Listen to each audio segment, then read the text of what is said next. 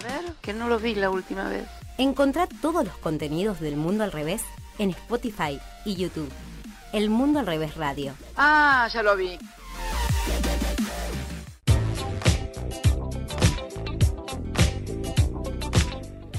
Bien, nos adentramos a pleno en todo lo que es el escenario electoral en esta última semana de campaña de cara a lo que serán las próximas elecciones del 14 de noviembre. En esta oportunidad en el Mundo al Revés vamos a hablar con Irene Gamboa, candidata a senadora nacional por el Frente de Izquierda Unidad. ¿Qué tal, eh, Irene? Te saluda el autor Ceballos, ¿cómo estás? Hola, ¿qué tal? Bien, acá recorriendo la provincia, no me encuentro en Rosario en este momento, en, el último tramo de la campaña electoral hacia el 14 precisamente de eso queremos hablar. ¿Cómo vas encontrando este último tramo de la campaña? ¿Qué escuchás de los vecinos, las vecinas? ¿Qué reclamos eh, para la política uh, oís en esas recorridas? Contanos un poco. Mira, yo creo que algo de lo que se expresó un poco en, las, en el resultado de las pasos es por lo menos lo que nosotros nos venimos encontrando yendo a las fábricas, a los lugares de de trabajo, recorriendo los barrios y las diferentes localidades de la provincia, que es un profundo descontento con, con las políticas que ha tomado y llevado adelante tanto el gobierno nacional como el gobierno provincial. Creo que se expresa un poco el resultado de, la, de las pasos, ¿no? Mucha gente que en el 2019 ha votado al frente de todos para terminar con el desastre terrible que fue el gobierno de, de Mauricio Macri, el gobierno de Cambiemos, y que en este último año y medio de de gobierno del Frente de Todos se encuentran con que las promesas de campaña de, llenar las heladeras, de elegir primero a los jubilados antes que a los bancos, no se han llevado adelante. Eh, y por otro lado también un gran descontento contra los con los privilegios que tiene la casta política que que bueno que mientras todos estábamos haciendo cuarentena mientras muchos trabajadores no podían salir a laburar para ganarse el mango o que si salían se encontraban con que las policías los, entretenían en los barrios, les sacaban la moto, las bicicletas, etcétera, eh, se veían como se filtraron fotos eh, que se festejaban cumpleaños como en la Quinta de Olivos o como lo que hacía Carrió con los mariachi en Córdoba, ¿no? Creo que eso ha despertado mucha bronca y que se expresó de diferentes formas y que lo vemos recorriendo eh, la provincia de Santa Fe, que se expresó por un lado con un voto muy importante al al Frente de Izquierda Unida, digo, eh, un voto que, que, ha puesto al Frente de Izquierda Unida como tercera fuerza nacional, con Nicolás del Caño, con Miriam Bregman, con Alejandro Vilcan y que a nosotros acá en la provincia de Santa Fe, en unas elecciones muy desiguales, nos, nos permitió poder llegar a las generales. eh, y esto por otro lado se expresó creo que también con, con un montón de gente que no fue a votar directamente, ¿no? En las elecciones pasadas. Y bueno, creo que en este momento, eh, hacia el 14, pedirle a la gente de que de que se acerque a votar, que no vote a los mismos partidos que nos llevaron a estar donde estamos y que ayude con su voto a fortalecer al Frente de Izquierda Unidad, la tercera fuerza nacional, para, para los momentos que se vienen, que van a ser mucho más complicados porque tanto gobierno como oposición están de acuerdo en que hay que sentarse a discutir con el Fondo Monetario Internacional y sabemos que eso va a significar eh, mayores ataques a los trabajadores, a las jubilaciones, a la salud y a la educación. ¿Y cómo ha quedado, Irene, eh, internamente el Frente de Izquierda tras lo que fueron las internas, valga redundancia, de las PASO? ¿Cómo quedó esa cohesión de fuerzas? Bueno, nosotros digo, tuvimos internas, pero siempre prevaleció la unidad dentro del Frente de Izquierda Unidad, o sea, recordemos que que, que, somos un frente que se conformó en el 2011 y que desde ahí hasta este momento mantiene una coherencia y una unidad que ha sido eh, irrompible, digo, a la hora de, votar las principales leyes de ajuste, por ejemplo, que han habido bajo el gobierno de Mauricio Macri, ahora bajo el gobierno del Frente de Todos, como, como frente eh, nos hemos opuesto totalmente, así como también a la hora de votar la conquista de derechos, como fue el derecho al aborto, somos el único frente que ha votado 100%, digo, sin grietas, eh, a favor, por ejemplo, del derecho al aborto, ¿no? Eh, en las pasos nosotros fuimos a, internas, había dos listas, eh, la, lista que, que salió, eh, bueno, salió elegida para, para encabezar con, los candidatos del Frente de Izquierda Unida, era la lista Unir la Izquierda, compuesta por el PTS, que es el partido donde yo milito, eh, por el Partido Obrero, el partido del cual es Carla de Viena, nuestra compañera que es candidata a diputada nacional, eh, y bueno, junto a Izquierda Socialista, y bueno, las listas también están integradas por los compañeros y las compañeras del MST que, que, que, eran parte de otra lista interna dentro del Frente de Izquierda Unidad, pero bueno, encarando una campaña de unidad como, como lo hemos hecho siempre desde el Frente de Izquierda. Irene, está conmigo mi compañera Úrsula Vivas, que también te quiere consultar. Hola Irene, ¿cómo estás? Buenas tardes. Te quería preguntar, eh, una de las propuestas que, que fue muy fuerte en la campaña del Frente Izquierda, tiene que ver con la reducción de la jornada laboral a seis horas, el reparto de las horas de trabajo. Antes hablabas de la situación de desigualdad que hay en la provincia. Si pensamos, bueno, vos sos la candidata más joven dentro de la categoría de senadores, si pensamos la, eh, la juventud, el futuro del trabajo, eh, ¿crees que, que, empalman estas propuestas con una realidad laboral que, que todavía es muy precaria y que no, no tiene un horizonte muy claro? Mira, yo creo que sí y que digo, eh, una, una de las cosas, hace hace un mes más o menos hubo un debate de candidatos en la, organizado por la Universidad Nacional de Rosario, donde yo pude participar, y era algo que le planteé, bueno, a todos los candidatos que encabezan las listas, eh, tanto del Frente de Todos, del Frente Amplio Progresista, bueno, también se lo planteé a Carpín, porque los no vino a dar la cara para debatir, pero algo de lo que yo les decía era que que, la desocupación, y eh, en la juventud en el Gran Rosario la desocupación llega hasta el 12, 14%, eh, para la mayoría de los frentes políticos es un número y que para nosotros, digo, la desocupación es la, es, la vida que vivimos mi generación, que vivo yo, que viven mis amigos, mis compañeros, que, que, no conseguís laburo, que si conseguís laburo es un laburo probablemente precario, sin derechos, y que eso contrasta, o sea, contrasta totalmente con otra realidad que hay en la provincia de sectores de trabajadores que laburan 12 o 14 horas por día sin tener tiempo ni siquiera, digo, para tener un ratito para disfrutar, para comerse un asado con amigos, eh, para jugar al fútbol, para eh, salir a juntarse con amigas, digo, eso es una realidad. Entonces, para nosotros, eh, reducir la jornada laboral se trata de, empezar a atacar el problema de la desocupación, que es algo que, que, que me parece que, que nadie está discutiendo de fondo cómo empezar a atacarlo, ¿no? Por ejemplo, las grandes aceiteras y cerealeras que hay en Targil, eh, Vicentín, Molino Sagro, que además es formadora de precios, eh, Renova, los trabajadores laburan 12 o 14 horas por día, pero tienen jornadas laborales extensísimas. Son empresas que son líderes en ganancia, o sea, por los puertos de esas empresas entran uno de cada cuatro dólares que ingresan a la Argentina. O sea, que ganancias no han perdido y mucho menos la perdieron durante la pandemia, ¿no?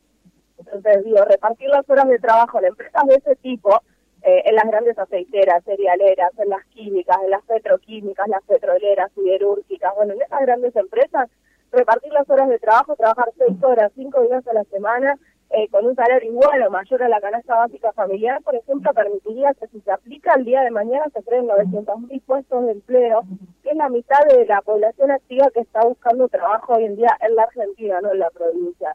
Entonces nos parece que que si que estamos viviendo una crisis muy profunda y que si no discutimos medidas que vayan más al hueso, medidas de fondo, eh, eh, es muy difícil poder retrotraer la situación que en la realidad un montón de gente y fundamentalmente de sectores como la juventud.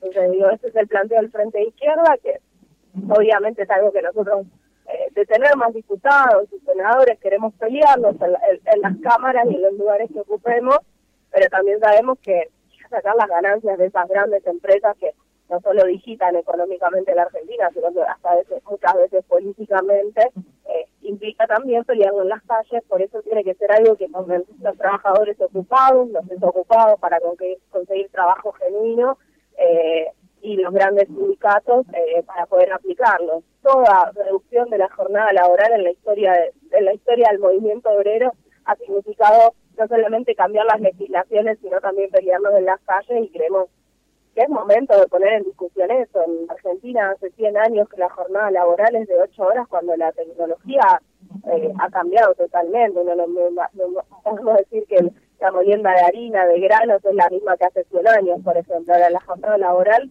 eh, de 8 horas sigue siendo la misma que hace 100 años. Sin dudas, y además la pandemia de alguna forma reactualizó la discusión sobre el futuro del trabajo, con el home office, con la posibilidad que en la que se vieron un montón de trabajadores quizás de eh, emplear el tiempo de una forma distinta. Y vos hablabas, tenemos trabajadores que están en turnos extenuantes, eh, que están más de dos horas trabajando, no pueden trabajar, ni hay que hablar de estudiar, ¿no? Vos sos estudiante de la UNR, ¿cuál es la situación ahí en la, en la universidad? La situación de la universidad y creo que en todos los lugares de, estudio, no solamente fue para la universidad, sino también para los terciarios, digo, como los estudios superiores, es que cuando empezó la pandemia la situación fue fue muy complicada porque el acceso a la conectividad no es igual para todos. Digo, había estudiantes que no tenían eh, dispositivos para poder conectarse, o sea, estudiar desde el celular es bastante complicado, si no tenés computadoras es difícil, eh, que no tenían conectividad, por ejemplo, internet, eh, que era lo que garantizaba la posibilidad de, seguir estudiando, y además de que digo, en los estudios superiores muchos y muchas, eh, producto de la crisis que se profundizó, que sus viejos se quedaron sin trabajo, o que ellos mismos se quedaron sin trabajo, que salieron a buscar laburo, y, abandonar los estudios, porque se estima que la mitad de, el año pasado en la UNR dejaron la, la, la facultad alrededor de 50.000 estudiantes, una barbaridad de,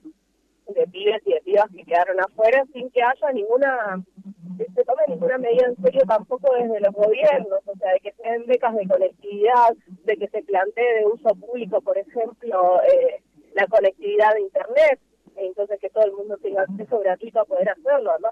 Solamente para, eh, para estudiar, la gente que trabaja y que tuvo que mudar todo su, su, vida laboral, que estaba en una oficina o en donde sea, mudarlo a su casa, lo mismo también, digo, si no tenías internet tenías que salir corriendo a pedir, eh, a pedir que se lo conecten, si no tenías dispositivos para poder trabajar se complicaba el triple, bueno, creo que eso ha sido la, la realidad y que se podrían haber tomado medidas. Hoy en día, mira, sobre, sobre la presencialidad en las universidades y en los lugares de estudio, yo creo que, que muchas veces eh, los gobiernos han, exigido la vuelta a la presencialidad mirando las encuestas, las encuestas sin consultarlo profundamente con los docentes, con los estudiantes, bueno, en las escuelas eh, primarias y secundarias con los padres también, eh, y que se garanticen, digo, las medidas de bioseguridad, ¿no?, sanitarias para poder volver a esa presencialidad por otro lado, digo, las universidades y todo, sabemos que también hay mucha gente que, que la que, que, la conectividad les eh, eh, con la conectividad volvieron a sus pueblos y pudieron hacer los estudios eh, a lo lejos, digo, sin tener que gastar plata en un alquiler, que sabemos que en Rosario se han ido por las nubes los alquileres, o sea que yo creo que hay que poner en discusión y en consulta con docentes, con estudiantes y, y, y sobre todo con esos sectores la, la vuelta a la, a la presencialidad y a las biomodalidades, porque también el trabajo docente se ha precarizado mucho, digo, con, con esta forma de, de virtualidad. Eh, eh, pero bueno, yo creo que eso es lo que no se, lo, que no se está poniendo mucho en discusión. Irene, tenemos acá preparado un ping-pong para que nos contestes por a favor o en contra. Ah, son 10 preguntitas. Eh, si tenés ganas, al final ampliás con alguna que te haya quedado ahí eh, con ganas de, abundar más. ¿Querés? Bueno, vamos, no sé si voy a poder responder que sí o que no, voy a hacer lo posible. Vamos, vamos. Hagamos el intento. Hagamos el intento. ¿A favor, ¿A favor o en contra de la ley de humedales? Totalmente a favor, sí. ¿A favor o en contra de fijar cargas a las viviendas ociosas? No, estoy a favor. ¿A favor o en contra de construir vivienda pública de alquiler? Eh, totalmente a favor. ¿A favor o en contra de bajar la edad de imputabilidad? No, estoy en contra. ¿A favor o en contra de la pena de muerte? En contra. ¿A favor o en contra de eliminar la indemnización por despido? No, totalmente en contra. ¿A favor o en contra de la legalización de la marihuana? Estoy a favor. ¿A favor o en contra de declarar la emergencia nacional en violencia de género? Muy a favor. La última, ¿a favor o en contra de la creación de un salario básico universal? Estoy a favor. ¿Alguna que quieras ampliar? No, bueno, fueron bastante amigables. A veces son preguntas muy difíciles para responder con sí o con no. Me parece que, que, hay dos cosas, tres cosas que son fundamentales. Primero, la ley de humedales, que en, poco tiempo va a perder estado parlamentario y creo que tiene que ver con que el Frente Amplio Progresista, Cambiemos y el Frente de Todos no tienen grieta y todos sostienen el extractivismo, por eso no se quieren sentar a discutirlo y votarlo. Eh, la ley de emergencia en violencia hacia las mujeres, que Miriam Breckman fue una de las que presentó en su momento cuando fue diputada nacional el proyecto, creo que es algo que también todos los legisladores se tienen que sentar a discutirlo y a votarlo porque tiene una deuda histórica con las mujeres que es eh, una situación de femicidios y de vivimos. Y por eso digo, me parece totalmente, eh, voy a decirlo así de pronto, careta que todavía no se haya legalizado la marihuana, que me parece que es una de las formas para empezar a atacar el problema del narcotráfico y de las actividades ilícitas y que se deje de criminalizar a la, a la juventud. Quedó más que claro, Irene. Te agradecemos muchísimo este rato que nos dedicaste. Ahí, no sé si nos está escuchando. Bueno, ya estábamos llegando al final de, la comunicación. Quedó muy eh, claro, ¿no? Quedó clarísimo. Lo careta. Bueno, nosotros vamos, les vamos a pedir a la producción que se comunique con ella para agradecerle la comunicación. Eh, vamos a hacer una breve tanda y ya continuamos haciendo el mundo al revés.